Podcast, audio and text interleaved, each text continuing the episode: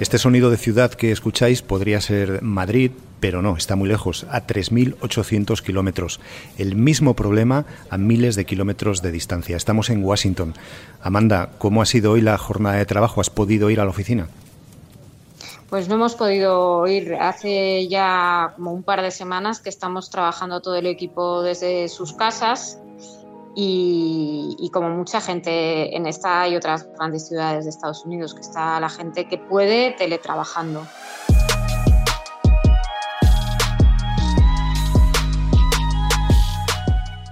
Amanda Mars es la delegada del país en Estados Unidos, tiene la oficina principal en Washington. Y mm, Amanda, aquí hay em, esas mismas restricciones, pero además la policía está en las calles parando a la gente y poniéndole multas si sale a la calle por algún motivo que no sea el necesario. ¿Allí también pasa lo mismo?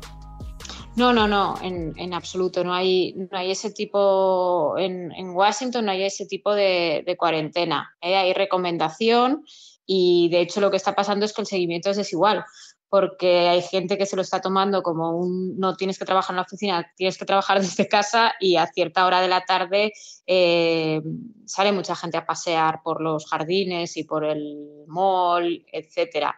Por ejemplo, en Nueva York, que es eh, algo parecido a la zona cero del problema en Estados Unidos, también están teniendo muchas complicaciones para que la gente entienda la necesidad de cerrarse en casa. Nueva York tiene más de 200 muertos, es, como nos dice Amanda, el, centro del problema ahora mismo en Estados Unidos y, sin embargo, escuchamos a Donald Trump diciendo esto. I said earlier today that I hope we can do this by Easter. I think that would be a great thing for our country. Que para Pascua, más o menos, él calcula que las cosas vuelvan a la normalidad. O sea, el tema de fondo es que la Administración está muy preocupada por la debacle económica que viene con este parón de actividad. Entonces, por la mañana, él da una entrevista en la Fox, dice que para Pascua le gustaría ya que el país volviera más o menos a la normalidad. Horas después, en el briefing diario con el grupo de trabajo del corona, de la crisis del coronavirus, matiza que no va de una fecha, que él, por supuesto, va a seguir las recomendaciones de los, de los expertos. Lo que dicen los expertos es nos vamos a basar en datos y precisamente con situaciones como las de Nueva York no es fácil que esto sea rápido. ¿Es todo el mundo consciente de, lo que está pasando? Porque estos días escuchamos cosas extrañas, como por ejemplo al vicegobernador de Texas, que cuando un periodista le pregunta si hay algo peor que la muerte de, la gente mayor, de la gente de riesgo, él viene a decir que sí, que de hecho no estaría mal que pensasen en ese sacrificio si por encima está la prosperidad del país. That this disease could take your life, but that's not the scariest thing to you. There's something that would be worse than dying. Yeah. Sí, esas declaraciones se han, han, han circulado mucho y, y, son estrambóticas. Pero no, no, es un debate serio eh, el de dejar morir a las personas mayores eh, para solucionar este problema. Sí que hay una parte de debate científico y de debate serio que es eh, si este enfoque, este plan de choque es el mejor para luchar contra esta pandemia. Hay científicos que creen que haciendo un seguimiento en vez de tan horizontal, más vertical de los colectivos más vulnerables y una protección más quirúrgica, digamos, dirigida a los colectivos más vulnerables y permitiendo que el resto de la población se incorpore antes a la actividad, sería una salida más beneficiosa. Aquí es verdad que el sistema sanitario tiene sus defectos, está saturado, está desbordado, pero hay una sanidad pública que ampara a todo el mundo.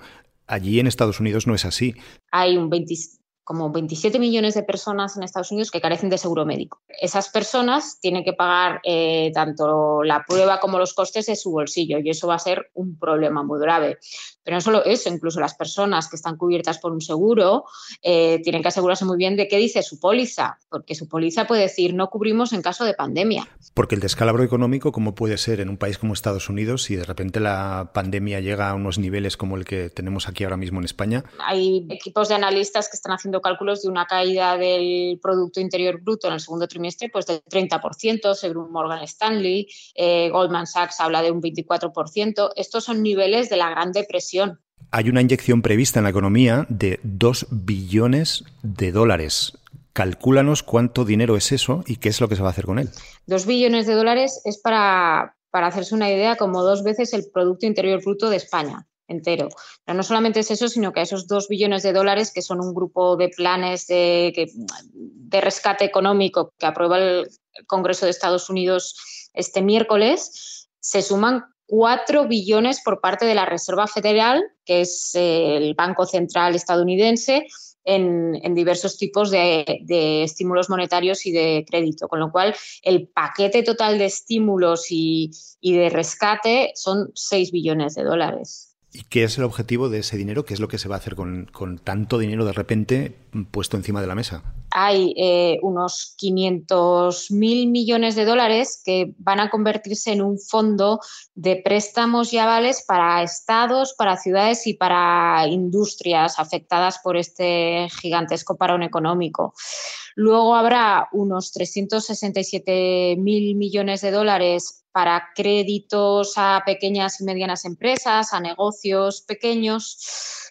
También el envío masivo y directo de cheques a los hogares. la Administración enviará eh, cheques a cada hogar, a cada estadounidense, a la mayoría, menos los más eh, ricos, por supuesto, menos las rentas más altas, de 1.200 dólares por adulto y unos 500 dólares por menor de edad. Y todo esto son medidas que se toman para imaginarse la primera economía del mundo que de repente para, para en seco. Si Europa actuase unida, ¿podría hacer un paquete de ayuda tan sólido y tan grande como el de Estados Unidos? A ver, en cuestión de estrategia monetaria, la zona euro actúa a través del Banco Central Europeo y es único y tiene una estrategia monetaria común. En cuanto al resto, yo creo que el, desafío de Europa no es tanto la capacidad o el músculo financiero, que, pues, por supuesto también hay parte de desafío siempre, pero es más la unidad política. En Europa los gobiernos están aprobando paquetes descomunales. Eh, hemos visto cómo el gobierno alemán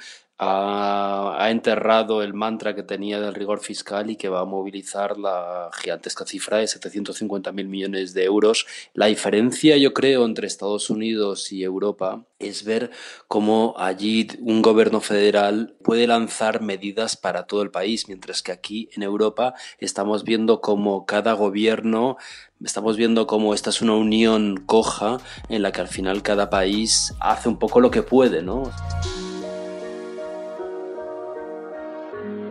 Es el jefe de sección de economía del país. Eh, entonces, Luis, cuando escuchamos a la presidenta de la Comisión lanzar este mensaje a España. Queridos españoles, me gustaría enviaros a todos un mensaje de solidaridad. No estáis solos.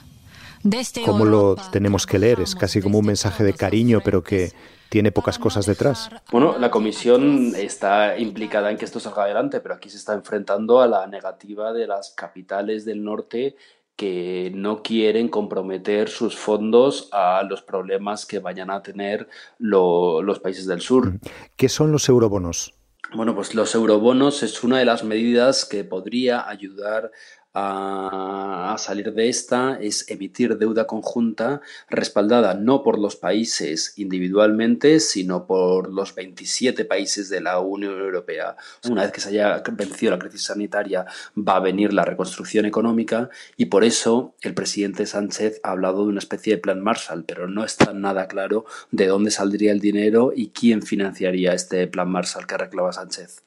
Porque aquí de nuevo el problema que tenemos es que los países más ricos o los que tienen un problema menor no quieren que esa parte del coste recaiga sobre ellos, entiendo, ¿no? Esto recuerda un poco a lo que ocurrió en la crisis financiera, en la crisis del euro, en la que eh, Europa se dividió en dos, ¿no? En acreedores y deudores. Y ahora eh, podría pasar lo mismo. Lo que pasa es que hay una diferencia fundamental. En ese momento, desde cierto punto de vista, los países del norte pensaban que los países se habían metido en esos problemas por no tener unas finanzas públicas sólidas. Un poco em, había, había una historia un poco de que se lo habían buscado, ¿no? Y en esta crisis, bueno, es evidente que es un golpe que nos ha venido a todos sin comerlo ni beberlo, eh, un virus de origen desconocido que ha llegado de China y aquí no se puede acusar a ningún país de, no haber tomado las medidas necesarias para, mm, para evitarlo.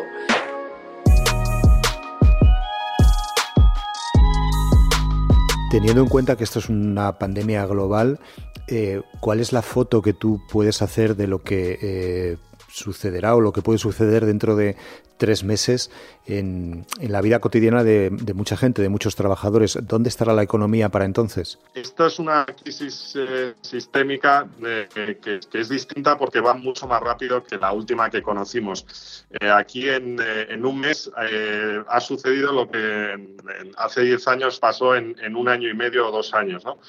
Yo creo que dentro de tres meses estaremos viendo unas cifras de caídas del PIB que nunca hemos visto antes, pero probablemente con un horizonte, eh, el rango de caída y de empeoramiento de la situación que ahora vemos, que es muy amplio, pues eh, se habrá acotado. Gonzalo García director de Economía de Analistas Financieros Internacionales, AFI. Todos los puestos de trabajo que se van a perder en esa remontada de los segundos seis meses del segundo semestre, ¿se van a poder recuperar?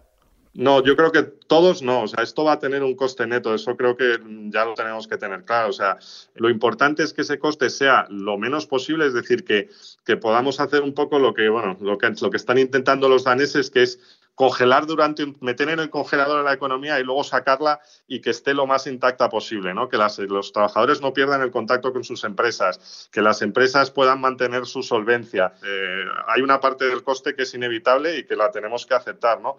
Nos tenemos que centrar en que ese coste sea lo menor posible y en que el daño duradero en términos de empleo y en términos de capacidad productiva y de empresas sea lo menor posible. Esto es Crónicas de un Virus, el podcast del país sobre esta crisis global. Escúchanos y léenos en el país y escríbenos a audio.elpaís.es.